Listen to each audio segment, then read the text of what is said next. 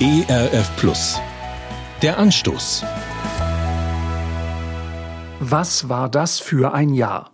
In Europa ist ein Krieg ausgebrochen, in den verschiedenen Lebensbereichen gehen die Kosten durch die Decke.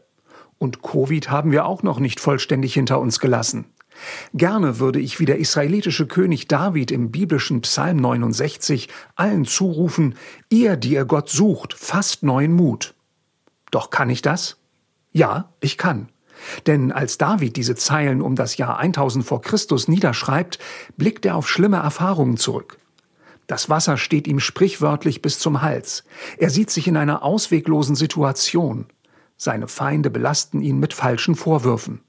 Sie beleidigen ihn tief. Sie spotten über seine Frömmigkeit. Doch trotz dieser schwierigen Situation hält David fest an seiner Überzeugung, Gott hat das letzte Wort. Und weil das so ist, gibt es Hoffnung für die Zukunft, für ihn und auch für uns heute. Ihr, die ihr Gott sucht, fasst neuen Mut. Was auch immer uns im Jahr 2023 erwartet, es kann ein gutes Jahr werden. Gott will sich von uns finden lassen. Wenn wir ehrlich nach ihm fragen, bleibt das nicht unbeantwortet. Garantiert. Und das eröffnet uns neue Perspektiven, egal wie groß die Herausforderungen sein werden. Der Anstoß. Mehr auf erfplus.de oder im Digitalradio DAB+. Hören Sie ERF Plus. Gutes im Radio.